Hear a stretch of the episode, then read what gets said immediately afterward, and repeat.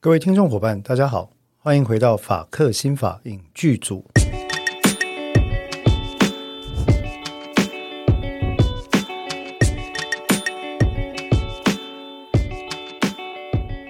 Hello，呃，各位听众伙伴，非常开心啊，我们呃法影的各位伙伴们再次呢 在空中相见哈。我我发现邓作家，我发现我小时候。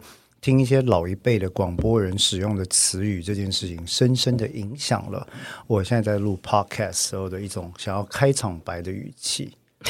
像以前呢，的我的对我中年大叔嘛，哈，不是我说你的语调很适合。对我，我以前那个年代呢，有一位非常有名的广播人，他叫做李季准先生啊。嗯，那李季准先生呢，让我的好像让那个时候特别大家都特别。有印象的是两件事，第一个是他低沉浑厚的嗓音，嗯，我还记得啊，当年呢，他有一支这个在 radio 里面的广告哈，是某一个牌子的裤袜，然后以李济准先生这个低沉浑厚的嗓音念出来里面的这个 slogan 啊，这个 catchphrase 啊，非常非常的让人有一种特殊的感觉。那那一句 slogan 是什么呢？是优步以下。全部透明哦，我有印象。好，Anyway，今天开场讲这个当然是完全不相关的话了哈。嗯、那今天我们这一集呢，其实要来呃，首先要来感谢我们法克新法影剧组的听众伙伴所提供。其实我们很多都是听众的建议啊、哦，嗯，非常感谢。那今天的这一集的内容哈。跟一些提问的方向，其实也是反映了一些伙伴的建议。嗯，那这位伙伴他呃是我们的，应该也是忠实听众，从这个法赫心法聊天室啊啊，一直到法赫心法影剧组，他都是我们的好的伙伴。这样，嗯，那这位应该是姓林啊，姓林的这位伙伴呢，他就建议说：“哎，律师，你们要不要考虑讲一集呢？有一部电影啊，其实是蛮早的电影，是一九九一年的电影，但是导演。”跟演员都是非常有名的人哦。嗯，导演是 Martin Scorsese，嗯啊，马丁马丁史可西斯。那么演员呢，包括尼克诺特跟劳勃迪尼洛，还有杰西卡兰芝等等，嗯、啊，都是非常有名的演员。而且这部电影呢，它其实是一九六二年版的旧片新拍，当然也有改编、嗯、啊，它是一个旧片新拍加上改编。那因为这部电影其实呢，我们既然讲到这边，就直接开始讲剧情大纲了。是这部电影的剧情大纲其实还算单纯了哈，就是片名还没讲啊啊，恐怖角，我刚刚讲了恐怖角，一九九一年、一九六二年，Cape Fear。啊，Cape Fear 啊，那一九九一年，我们我们今天讲的当然主要是一九九一年的版本，啊，但是有些有趣的地方，大概等一下都会提到。那呃，首先讲的就是说，这位伙伴提的这部电影里面，他就讲有几个主题很适合聊啦。那这几个主题当然就跟剧情大纲有关系，所以我们就顺便先来进入到我们的第一段，那就是呢，我们这个故事的呃剧呃呃戏剧的背景跟故事的大纲，嗯。那这个戏剧的背景跟故事的大纲，其实我们讲一下剧情大纲，相当单纯。他就是讲说呢，呃，有一个律师啊，那他的名字我们叫 Sam 好了。这个律师呢，他其实接了一个案子，这个案子涉及到一个性侵犯、性侵事件的加害人啊，遭受审判的一个被告的辩护案件。那么这个律师在审理的过程里面，哈，因为某种心态，因此隐匿了。隐藏了啊，对于被告，也就是他的当事人一份有利的证据，嗯，也因此导致这个被告呢被判有罪入狱十四年的一个重刑的刑期啊。那么在这个呃被告刑满释放之后呢，他知道了这样的状况啊，其实当时在被判重刑的时候，他就知道这样的状况。于是他决定怎么样？出来出狱之后，又针对 Sam 他们一家人进行一个、嗯、我们讲说是报复啦，嗯啊，寻仇报复。那同此之时呢，其实 Sam 这一家也面临了许多内在的呃冲突冲突哈，例如说父亲跟女儿之间的紧张关系，嗯、青春期女儿之间的紧张关系，例如说夫妻之间的紧张关系，嗯啊。等等等等，那这些婚姻里面的不和谐跟破绽，等于是内忧。然后这个被释放出来的 Robert De Niro 所饰演的这个角色，嗯、等于是外患要来报复这件事情。嗯、那整个戏剧就酝酿到最后，我记得好像是这个律师带着家人前往一个地方度假的时候，那个地方好像附近就有个地方叫恐怖角 Cape Fear 哈。然后呃，我不确定是不是恐怖角，恐这什么什么角啊？然后呢，去那边度假的时候，他就追上去。那我记得没错的话，应该是在一艘船上，对，啊，发生了很多的这个动作戏。对，他们其实就为了有点像逃逃远离危险，逃到那个船上去。对，但是在这过程里面，其实也因为这本质上是一部惊悚片了，所以过程里面也很多呃有。戏剧上的细节哈，大规模或大幅度的去描述了这个出狱的被告，嗯、也就是 Robert De Niro 所饰演这个角色，他是怎么样的去跟骚、跟追、骚扰啊，然后怎么样去接近这个未成年人的女儿，去引诱他，然后去跟骚这个律师他们一家的人，啊，然后在他们的心中种植下恐惧等等。嗯，那当然这个都是。呃，在当今，不管是美国或台湾，都已经是一个非法的行为。在台湾，我们也有跟骚法可以去管制哈。嗯。那但是在当时，其实就是一个重点在于说这个恐惧啊，然后这个内外交相相间的一个情况，嗯、以及呢，另外一个非常重要问题，就是我们这个听众所问到的，律师可以在接了一个案子之后，对自己的当事人这样做吗？那如果不能这样做的话，万一律师随着案件的进行，嗯，觉得这个案子跟自己的良心或者对法律的信念有所违背的时候，他可以怎么做呢？啊，那第三个重点就变成说，那这么做了之后会有什么样的问题啊？结果会发生等等。那这些都是很好的问题，我想我们就利用今天呢来做一下讨论。那当然这就非常感谢我们这位。这个法克新法影剧组的伙伴，嗯、啊，他所提供的意见，我觉得这个是很棒的意见。那我们今天就来针对这个问题来简单的讨论一下，这样子哈。好，那首先呢，这个剧这个影剧的背景啊，我想大家不知道对于这个海报还有没有印象？这个海报其实做得很好，因为呢，他这个一九九一年这部片子啊。我们刚刚讲过是 Martin Scorsese 导的，对不对？然后他启用了 Martin Scorsese 最喜欢的演员。下面郎 Robert De Niro，好，那 Robert De Niro 其实我想 Robert De Niro 这位呃演员，我想不需要再做太多描述了。可是我从很年轻的时候就看了啊，其实不应该看的那个年纪不应该看的电影，包括《四海好家伙》，嗯，那是一部描述意大利黑帮传承的非常残酷的故事，包括诶呃 Robert De Niro，然后 Joe Pesci，然后有另外一位呃。我忘了他的名字，也是也是很常演意大利裔的这个黑道的人啊。嗯、那他们的一个互动的故事啊，四海好家伙。嗯、然后呃，当然后续还有很多作品。然后所以劳勃·迪尼洛在这面是演主要的这个坏人。嗯、我说反派了啊。那尼克诺特呢，则是演这个为他辩护的律师。对，你还有印象吗？这个作家那个这部电影是很久以前看的啦。那我整个叫我回忆起之前的剧情的话，细节当然是讲想不起来，但是他的营造的气氛跟后面那段张力，现在还是印象很深刻。对对，其实非常好看啊，非常好看。嗯、那个时候我记得非常的恐怖，就是说那个那个恐惧并不是像。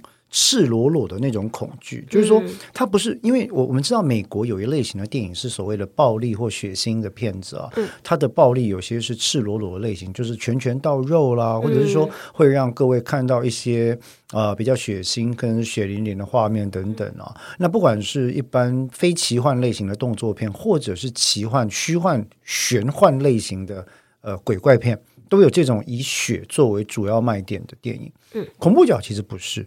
恐怖角是一部我们所谓的 thriller，那 thriller 这个字其实指的是来自于 thrill，thrill 就是说它有一个很惊悚的成分在里面哈。嗯、Michael Jackson 曾经有一部非常有名的作品就叫 thriller，嗯，战栗，对不对？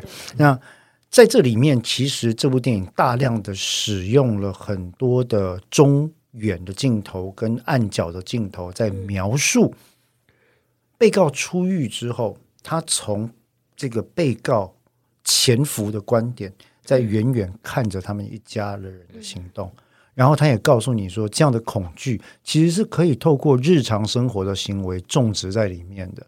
所以这一点其实也牵涉到一件小事，就是说。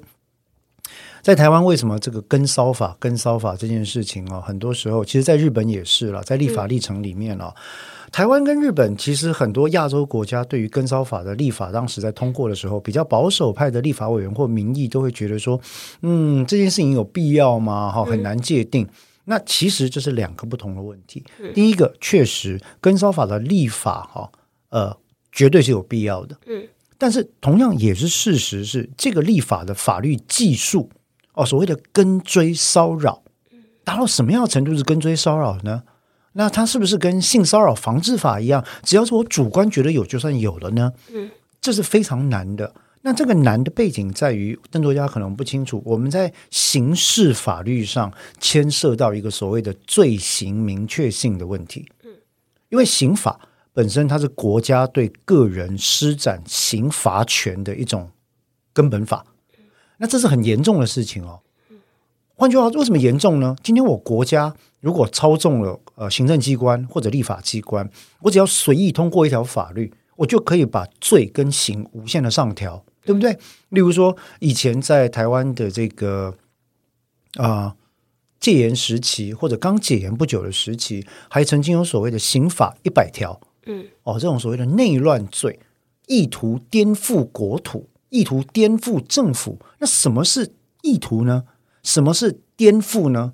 如何的颠覆政府算是颠覆政府的意图呢？我批评政府算不算呢？今天的中国也有这样的法律，叫做呃颠覆国家或反国家分裂法。啊，有一个颠覆国家罪或颠覆政府罪，它的、煽动罪之对，或煽动罪，它的立法跟当年呃这个台湾的刑法有的这一条非常类似。那所以世界上的刑法都讲究罪行明确性，这是根本大法的原则之一啊。罪行明确性这件事就包含了两个明确性，第一个，对于犯罪哪些行为构成犯罪。你要写的很明确，很明确，很明确，因为你要让人家知道，我如果这样做，那就是犯罪，所以我不能这样做。嗯，罪行明确性，一般人都看得懂的地步。第二个呢，刑罚要明确性，就是你要告诉人家说，哎，你如果那样做了，就会出现那样的结果哟。嗯，啊，那个就是有犯了什么行为的罪，就会出现什么样的罚则的可能，这叫罪跟刑的明确性。所以，其实那个时候，我们台湾在吵，不能说吵了哈，在讨论所谓的跟骚法的时候，最大的问题往往是在于所谓罪行明确性的判断。有很多的这个团体，他们的看法其实是，当然是属于社会正义的一环啦，也是呃很好的意见交换的一环，但他们比较欠缺了刑法跟根本的。呃，人民基本权的训练的时候，他就会只见其一，不见其二，只见其然而不见其所以然。嗯，他就觉得说，反正我就是要立法，我不管你怎么写，就写出来就好，然后就是要罚他。可是立法技术这件事情，它是重要的啊，它是重要的。但是你说这个法是不是有必要力呢？它当然有必要力。恐怖角就是一个绝佳的例子，有非常多的加害者，特别跟性别。或者是其他类型的犯罪有关的这些加害者呢，甚至有些人他不觉得自己在犯罪的，他会利用跟追。跟踪哈，然后追随、尾随，然后各式各样的现实生活的骚扰跟网络的骚扰，来实施犯罪行为，来遂行他原本的目的。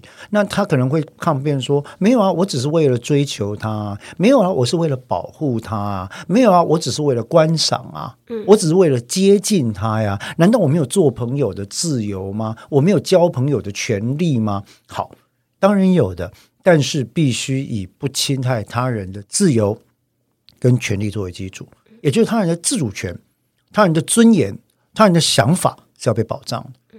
啊，所以跟追法其实在立法的时候，我就想到，哎呀，我们今天讲到恐怖角，啊，结果你看，我就拉拉杂杂讲了这么一大段跟追法的一个立法过程啊。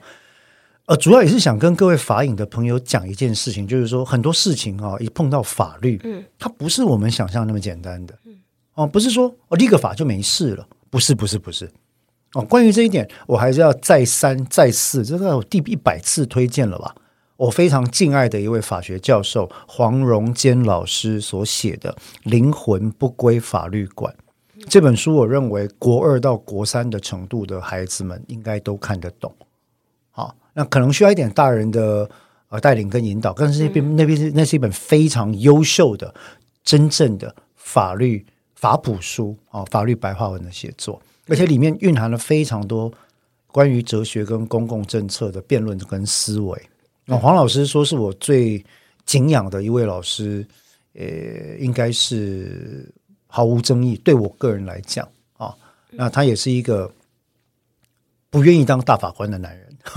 非常可惜啊，非常可惜。总而言之，我们回到恐怖角哈，刚刚讲到跟骚法。好，那么恐怖角呢，在一九九一年呢的这个作品，我们刚刚提过，他演员阵容哈，非常非常的坚强。然后，其实他之前还有一部作品，是一九六二年，叫做他的旧名也是 Cape Fear，但是它叫做《海角亡魂》。哦，你说中文翻译是翻成？黑的其实翻译古学话可可特别的哈。其实我觉得。我们台湾电影老的翻译哦，比起现在的翻译要来的有创意多了。可是有些也蛮怪的。是，例如说，我小时候有看过一部电影叫《一树梨花压海棠》，我正想讲这个。我想说这个片名，哎，啊，洛丽塔是啦，可是洛丽塔，我我知道，但是他这个片名太就，哎，其实是很不容易啊，坦白讲哈。神韵有抓到，对不对？又例如六月六日断肠时，嗯，好，那屋顶上的提琴手没什么好讲，它就是屋顶上的提琴手，Fiddler the Fiddler on the Roof 啊。那还有什么？反正很多了。呃呃，妾室朝阳又照君，就早期的电影有很多很有趣的名字啊。呃，这当然就是一个命名时代的时代差异。嗯、那现在就是什么？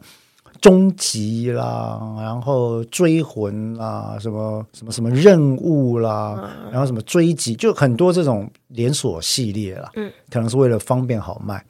无论如何，他的一九六二年版这部电影叫《海角亡魂》。嗯，《海角亡魂》里面有一个我非常喜欢，我父亲那个年代的演员叫做 Gregory Peck。嗯，呃，格雷格莱毕克，中文是这样翻的，其实我觉得音译不准哈。嗯，跟另外一个很有名的演员叫 Robert Mitchum。劳勃米契啊，那葛雷葛莱毕克跟劳勃米契在一九六二年版里面正好分别饰演的是呃律师跟加害人的角色。嗯嗯嗯，有趣的是什么呢？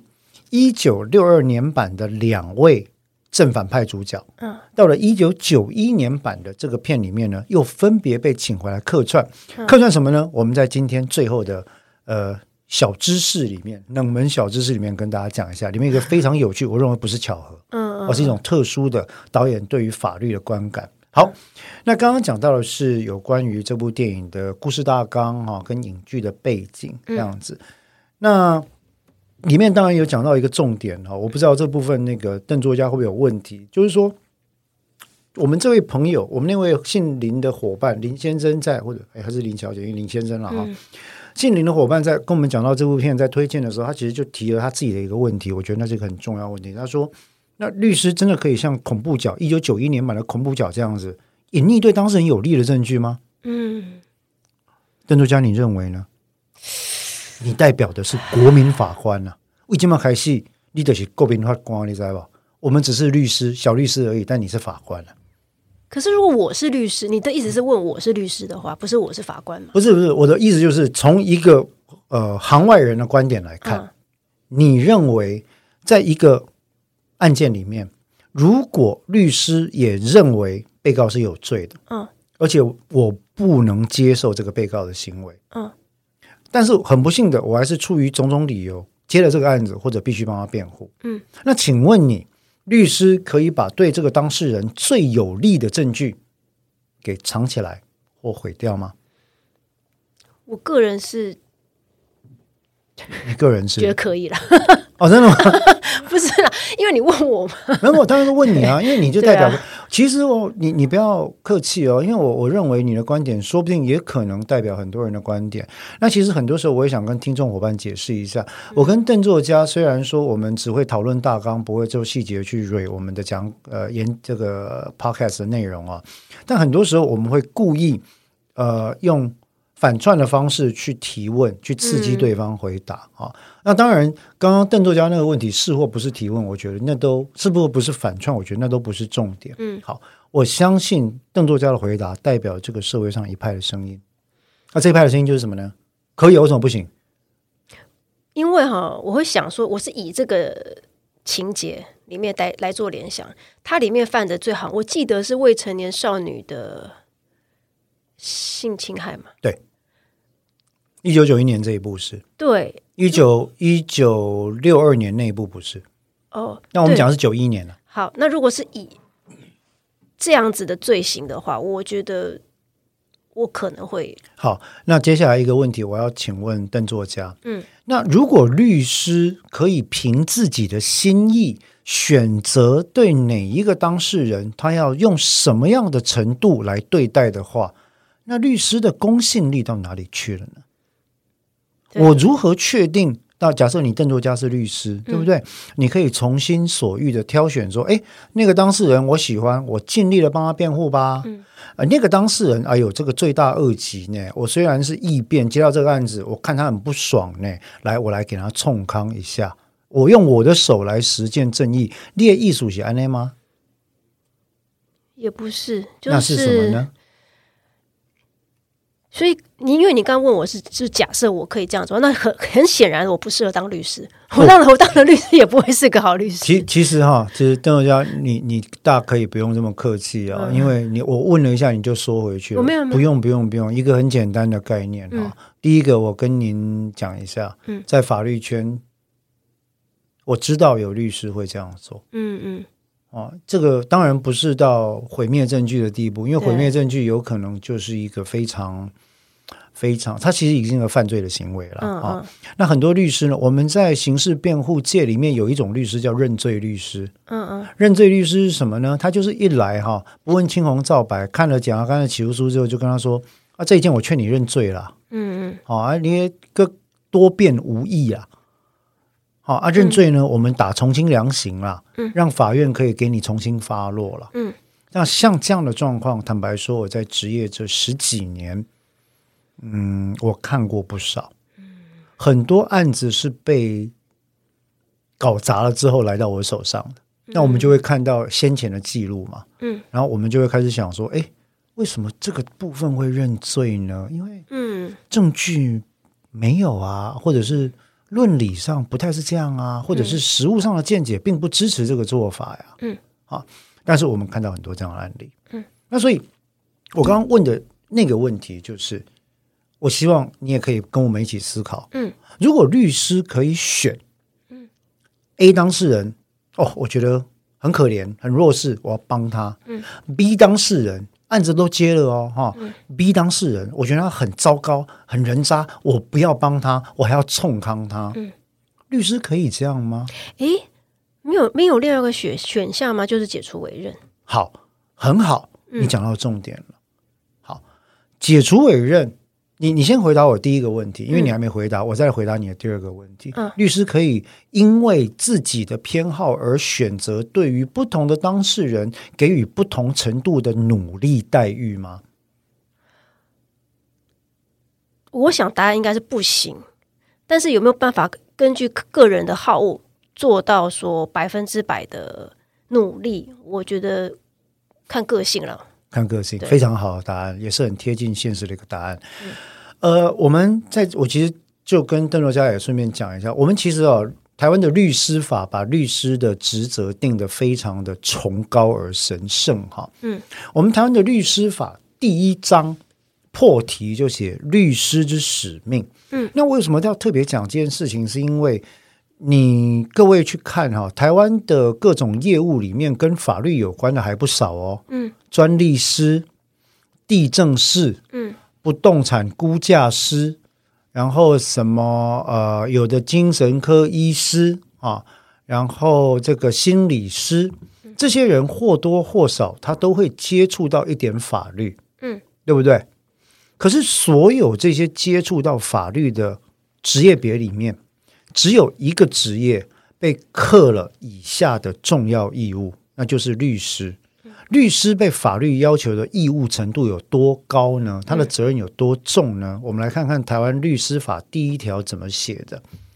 律师法第一章律师之使命第一条，他说：“哈，律师以保障人权、实现社会正义及促进民主法治为使命。”嗯，那我请教邓作家哈。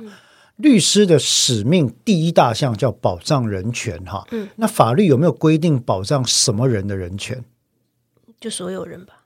所以坏人的人权要保障吗？是。为什么？凭什么要保障坏人人权？因为我们还没有办法确定他是不是大家所认定的百分之百的坏人。如果今天他就是当街光天化日行凶，在大家眼前众目睽睽持刀杀人、开车撞人，嗯、或者是无差别杀人，嗯、你敢说他不是坏人吗？是。那那凭什么保障他的人权？因为他，如果你要处罚他，你要把他送到处罚他的一个地方，也就是法庭上，那还是要有一个人站在他旁边，帮他讲他没办法讲的话。所以你的意思是，坏人也有人权了？在处罚他之前是吧？对啊。好，你还是很客气哈。嗯。我就大胆的跟你讲，只要是人。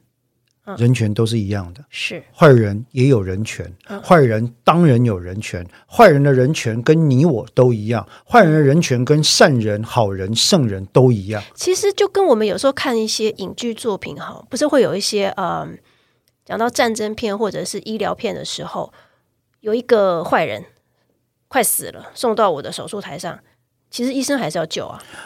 嗯，你的你讲的议题在普泽直树老师的《Monster》。怪物这部动这部漫画跟动画里面有做了很深入的讨论哈，嗯、但是救了之后，后来天马医生是拿着猎枪要去追杀 他当年救的那个人，嗯、因为他觉得他是坏蛋。嗯，但律师可以这样吗？哈、嗯，所以我刚刚讲的这件事情，其实我想我讲出来了，可能很多听众朋友或者是一般我们的国民法官所不喜欢听到的话，嗯、而且我很大胆的讲了，反正我也不在乎被骂，就是坏人有没有人权？坏人当然有人权。嗯。一个民主法治机制之所以可贵，就是因为它不能够，也不应该，也没有这个权限去擅自区分什么样的人种应该得到什么样不同的待遇。嗯，为什么？因为所有健全的民主法治国家都会有一个基本原则，叫什么原则？平等原则。嗯，这个平等原则指的是什么？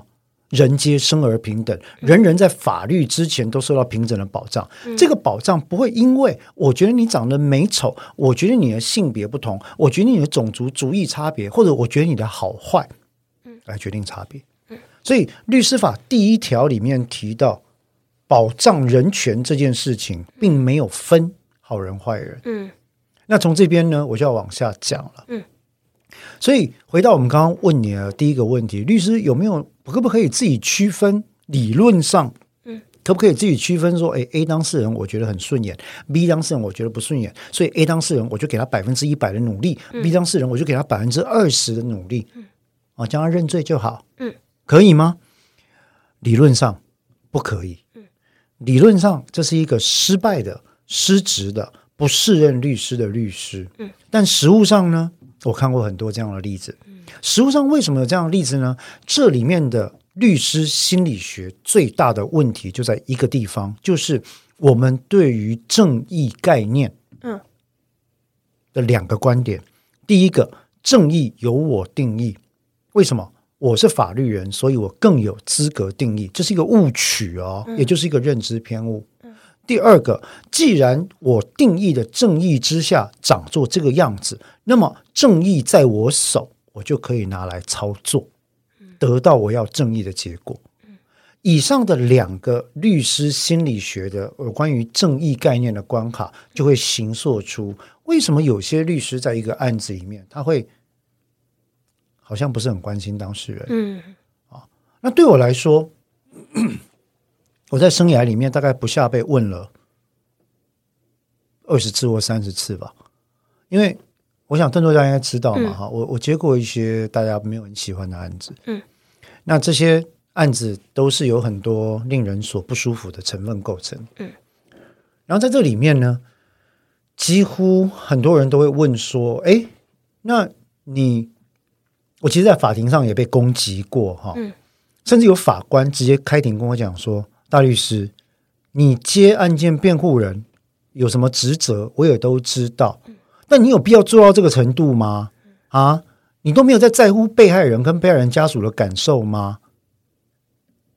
嗯，好，那我的回答，以前我就是不讲话，头低低的挨骂，或者笑一笑，就是说，庭上我的任务就是律师，律师法第一条写的很清楚，我该做什么就是按照法律。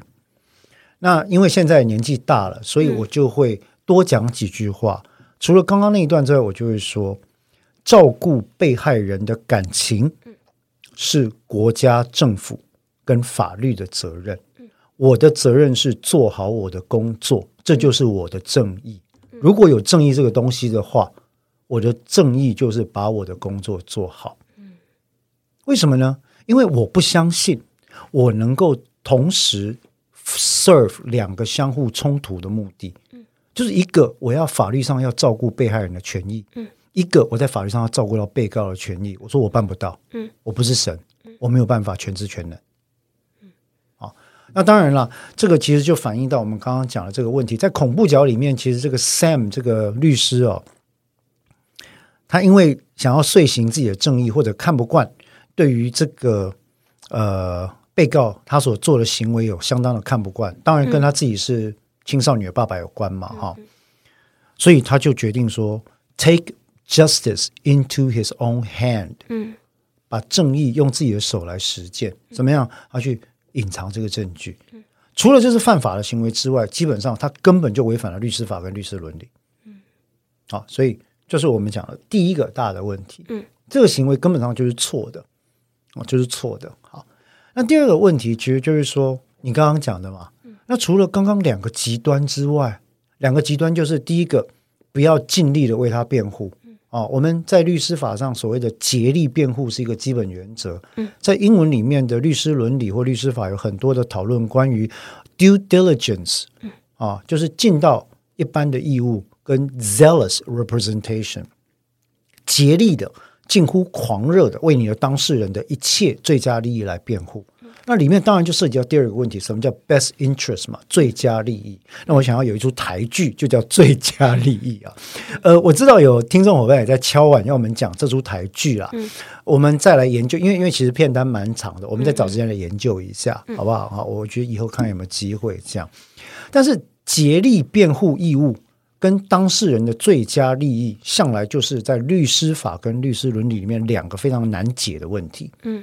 很多人会觉得说，我这了书，我的差不多的喝啊，嗯，要不然我自己会挂啊，太累了哈。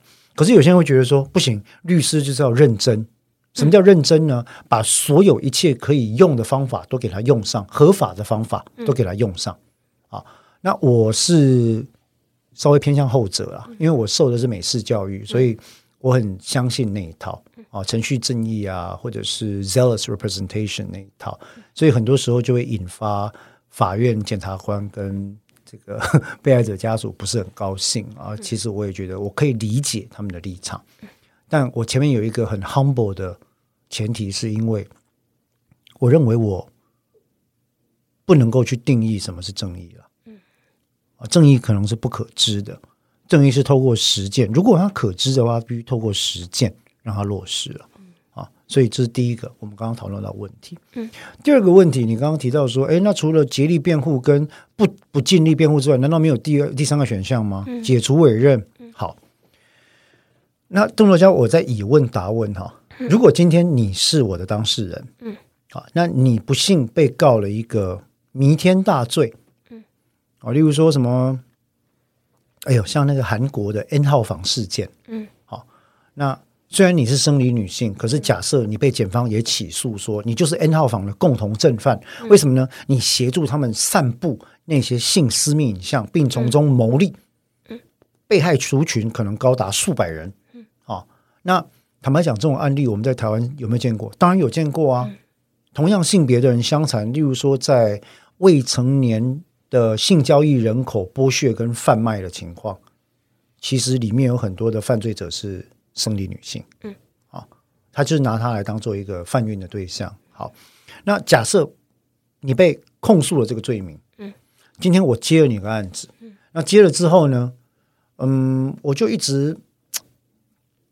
不是很认真，也没有完全不认真的辩护，嗯。啊，例如说啊，就久久看你一次，嗯、啊，诉状就丢出去啊，然后开庭就是说啊，庭上如诉状所载，我也不太讲话，嗯嗯、啊，你要讲什么就跟你说，不要讲那么多，嗯、啊，这样会引起法官不高兴。好，那一直到最后你，你你真的按捺不住，你来跟我讲说，哎，黄律师，你到底是怎么回事？你真的要接这个案子吗？嗯、啊，那我再出来跟你讲说，邓作家，嗯、坦白讲啦，对于你涉入这种犯罪，我个人是非常的不耻。啊。那我也坦白跟你说了，没有什么，我不相信什么无罪推定了，检方都起诉了哈。诶，我刚刚讲的是很多律师是会这样反应的哈。那我今天跟你讲好了，如果你不高兴我的辩护方式，那就解除委任嘛。嗯，可以吗？我可以直接跟你说我要解除委任吗？你刚刚提到这个选项嘛，对不对？对，可以吗？你觉得如果你是当事人，你觉得可以吗？呃，如果我。真的有这个罪行，那我的律师这样跟我讲的话，那我就说哦，好吧，那就解除人。我那我找另外一个。邓作家，如果可以允许这样的情况的时候啊，嗯、律师法第一条我再念一次啊，嗯、律师以保障人权、实现社会正义，也包括了分配司法正义啊，嗯、以及促进民主法治，当然也包括了维护刑事司法制度的 integrity、嗯、正直与。这个清洁哈，嗯，为使命。那律师应基于前项使命呢，本于自律自治之精神，诚正信实执行职务，维护社会公益及改善法律制度。好，如果我律师可以随意抛弃当事人的话，我要怎么维护人权、分配社会正义？嗯，没有，就有点像是说，我跟我的当事人可能真的处不来，那我们。双方谈好，我们不要合作了。可以。可是你们不是当你们不是要结婚或当朋友或当伴侣啊？所以一旦签下去，会一直绑在一起嘛？就不能说我们大家真的觉得你我不适合了。那好，这是一个非常好的问题，所以我现在就要来讲这件事情哦。嗯、呃，其实不管是实务见解或各国的律师法，对于律师要主动解除当事人的委任这件事情，都有相当严格的限制。嗯、为什么呢？律师跟当事人之间的信赖关系，委任是基于信赖关系。嗯，这个信赖不仅仅是当事人对于律师的信赖，嗯，也包括了当事人对于律师所代表的司法体制的信赖。嗯，因为任何人都必须能够有效的信赖。在我最状况最差、最弱的时候，遭受国家追诉的时候，会有一个人愿意挺身而出，站在我身边，最竭力的方式来维护我的法定权益。嗯，不管我做了多糟糕的事，嗯，为什么国家的力量必须有所制衡？不管多么微弱，对不对？这就是美国宪法修正案第六条提到的 “right to counsel” 里面的内涵。嗯，律师依赖权的内涵嘛。那在台湾是一样的，律师法是讲类似的情况，嗯、对不对哈？在台湾的律师依赖权是在台湾宪法的诉讼权里面讲到这件事情。好，那所以其实，在我们讲这件事情的时候，如果说我今天律师可以稍微不顺眼，我就要解除当事人委任的时候，那就会出现一连串的问题。第一个。我的信赖关系很快的就可以因为我个人的好恶而把它解除，那我当事人从此对于这个司法体系的信赖就破灭了。没错啊，你讲的没错，你可以再找一个另外一个律师嘛，嗯、对不对？那你要再付一次钱喽。你有那么多钱吗？第二个，这个律师都搞砸了，他可我可能在最紧要的阶段给你搞砸，对不对？你再换一个律师，下个律师来不及救怎么办？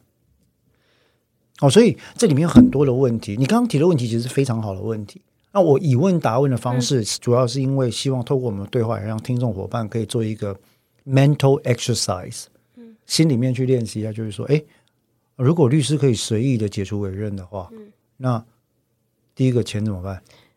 我跟你讲，律师没有在退费的哦。对，我知道，也不是随随意，就是说我我是当事人嘛，我发现这个律师没有在。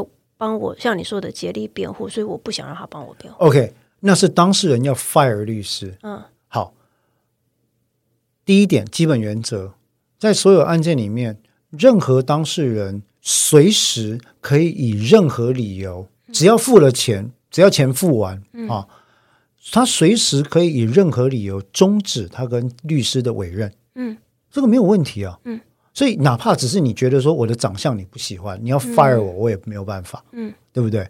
那钱不能不付就是哈。嗯、可是反过来的，律师对当事人是不一样的。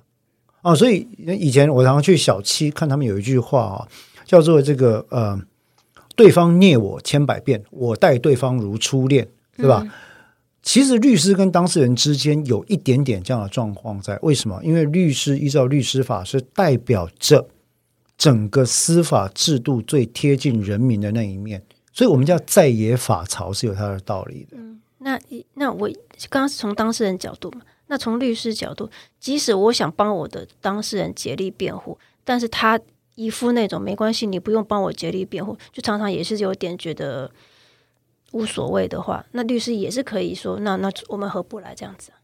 就我想要帮你竭力辩护，但是你好像，我我也遇到过很多这种状况，嗯、自我毁灭或自我放弃型的当事人，嗯、但是那都是一种心理状态了。嗯到最后，其实以我的经验，多半都是，如果他真的感受到你是认真的在为他辩护，多半对方的态度都有所转变。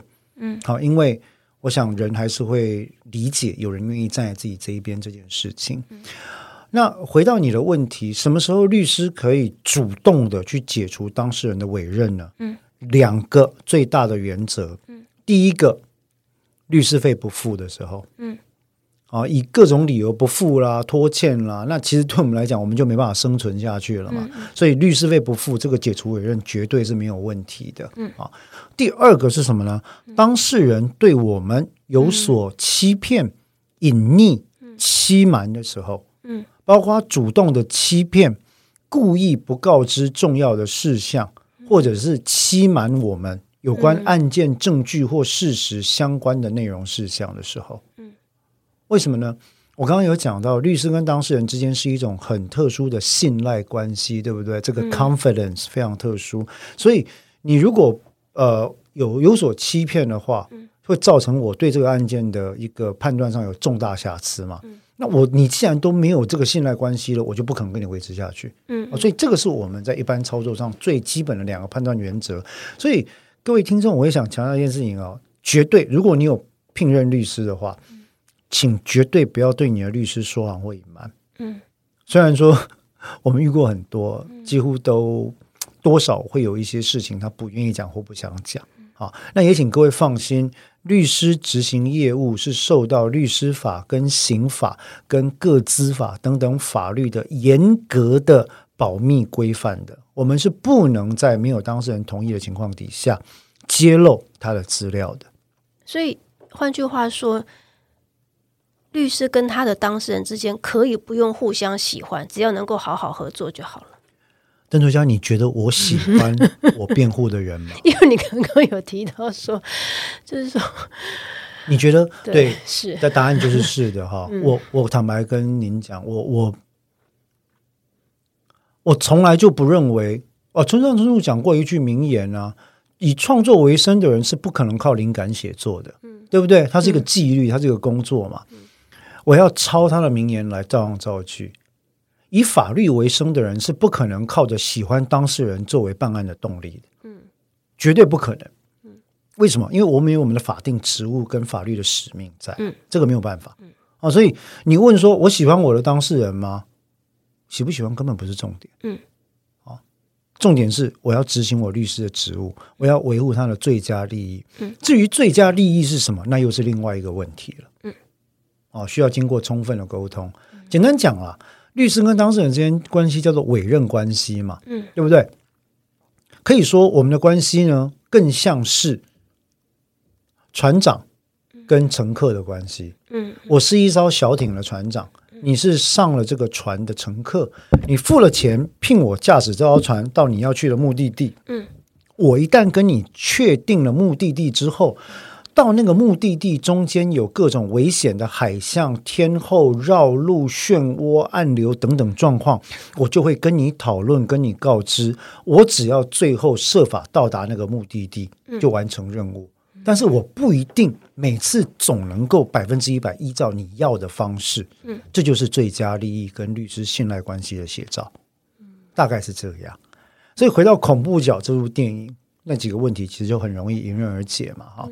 从我们律师的实务观点来看，第一个，呃，律师其实是不能够啊，规定上按照道理来讲是不能够因为当事人的不同而给予不同程度的对待，嗯，也就是对任何人你都要尽心尽力，执行职务。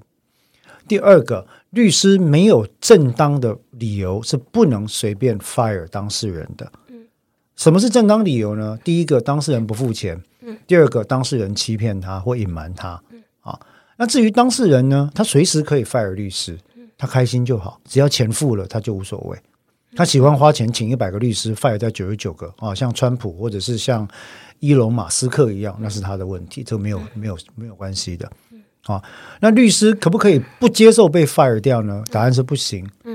当事人的意愿，我们必须尊重，因为这也是他最佳利益的一部分。当事人有选择律师的权利，有依赖律师的权利，但是没有选择律师的义务跟依赖的义务，这是不一样的。嗯、好，所以回到恐怖角这部电影啊，其实这部电影是 Martin Scorsese 的名作啊。当年其实我记得 Robert De Niro 被提名了奥斯卡最佳男配角哈，里面其实有很多我觉得很很恐怖的画面。嗯。对啊，例如有一段他在先是跟踪，然后再用言语挑逗跟色诱山姆律师的未成年女儿那一段，其实我看了很觉得很恶心，而且鸡皮疙瘩都起来。嗯，因为那个那个 Robert De Niro 演的真好，他那个凶光毕露有没有？可是看到这个小女孩的时候，他是把胸光藏起来。然后穿着一个花衬衫，头发往后梳，整理的就是一副好像是中年大叔的样子。嗯，我记得他好像假装是音乐还是戏剧老师，在他们学校，在学校里面。OK，对，好，那个那段我有印象。对，所以那段看的时候，我是觉得哦，有点毛骨悚然的感觉哈。嗯，然后这个其实是很可怕，而且女孩子还动心了，因为。因为我觉得有些时候，这跟权势之间的关系有有一点、有一点啊，有一点关联性了。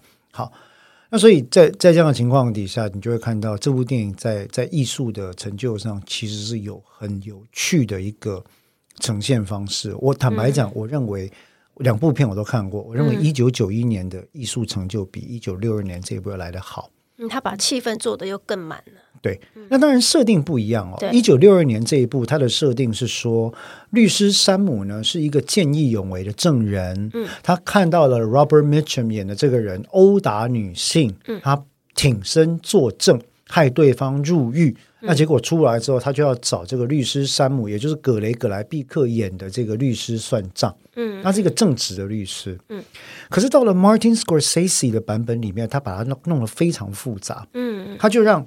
这个律师本身也做了犯法的事情，嗯，去陷害他的当事人，嗯，律师本身的家庭也有问题，嗯，啊，夫妻问题、亲子问题。当事人出来之后，当事人虽然被陷害，但当事人本人又是一个令人极其厌恶的人，嗯，犯罪的罪行内容也非常令人厌恶，嗯，啊，所以 Scorsese 的安排就是让你看到说，在人性跟法律的角度来看，嗯，没有一个人是无辜的，每一个人都可能是坏人。那坏人的权益，我们可以用这样的方式来把正义拿到自己的手里面来执行吗？会有什么样的后果呢？会有什么样的反噬呢？那就是一个问题。哦，当然，这部片到最后一段变成了有点像是这个动作戏啊。好，那也遵循了一贯的法则，就是呃呃，这个应该不算暴雷，坏人就啊自有天收去这样的情况了哈。但是，其实这里面留下了议题哦，有一个地方是这个这个电影非常重要的一个小的冷门知识。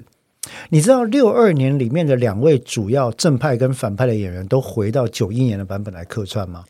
我在看的时候完全不知道，所以我想不起来他们到底演谁，哦、真的想不起来。好。好嗯，你记不记得劳勃·迪尼洛出狱之后呢？嗯、因为对他的律师非常不爽，嗯，他去找了律师，想要整这个这个他原本的辩护人，嗯，他说：“我的律师，他请问一下律师，如果原本那个案子的律师啊，故意隐匿或毁灭证据，导致我入狱服刑，而且不能够获得法律应该有的待遇的话，那他应该会怎么样呢？”这个人就说：“是这样吗？那他应该会被 disbar 掉哦，嗯，他的律师执照可以把他吊销哦，嗯、所以。”当年在一九六二年里面演那个正直律师 Sam 的格雷格莱毕克，到这边就变成了站在坏人这一边，要把 Sam 的要把九一年的 Sam 的执照拿掉的律师。哦，很有趣哈。对，我这这个角色应该是客串哈，他是客串，完全没有印象。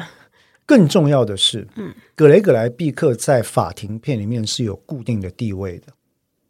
哦，他你说他之前接的都是正派律师，非常正派。嗯，格雷格莱毕克最有名的代表作就是《梅冈城》就《Kill a Mockingbird》嗯，里面的 Atticus Finch，嗯，亚蒂克斯芬奇，嗯，亚蒂克斯芬奇被誉为是影响美国一整个世代的一个辩护律师的代表性人物。为什么？嗯，因为他就是他就是魔鬼代言人嘛，嗯嗯，他就是逆风嘛，嗯，他就是在那个年代为。全镇都愤恨不平的一个有色人种强暴犯，嗯，辩护的一个人嘛，嗯，好，那你会说，啊，可是那个有色人种是被冤枉的啊，嗯，好，在案件进行到确定之前，谁知道谁是被冤枉的，谁不是被冤枉的？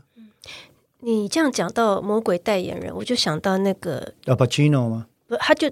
对，那个谁，Keanu Reeves，对，他在电影的一开场接的案子也是猥亵小女孩的。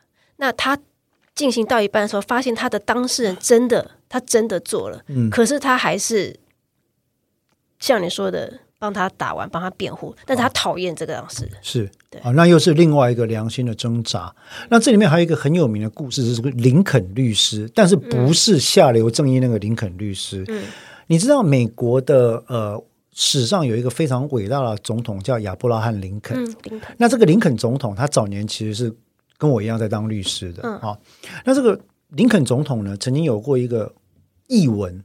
嗯，有趣的小故事是说，哈，他有一次呢接了一个案件，那在辩护过程里面呢，他发现他的当事人真的是有罪的。嗯，于是乎呢，他直接跟这个当事人解除了委任。嗯。并且呢，走到法院旁边的水盆去洗手，嗯，表达他的心境，嗯，的清白，嗯，那这样的一个故事被流传到后世，嗯，可是我要讲，林肯总统或者林肯律师那样的做法，在当年或许是一个，呃，有很多人觉得足以称颂的一个小故事啊，嗯，但以律师伦理来看是不合格的，嗯，好。如果你任意都可以这样抛弃你当事人的话，这个法律制度就会出现问题了。嗯、好，那所以我们刚刚提到 Atticus Finch 这个形象啊、哦，就会讲到说这个小知识，格雷格莱毕克其实在这部片里面他的那个客串，嗯、那劳勃米契反而这次客串成要拯救 Sam 他们一家的法那个警官，嗯，所以整个角色是互相调换，很好玩哈、哦。对。对，所以其实我我真的是建议大家可以再去把《恐怖角》这部电影挖出来看一下，非常有意思。然后也可以思考一下，到底律师在当事人的辩护里面应该扮演什么角色？他的最佳利益是什么？最佳利益是由律师决定还是当事人决定？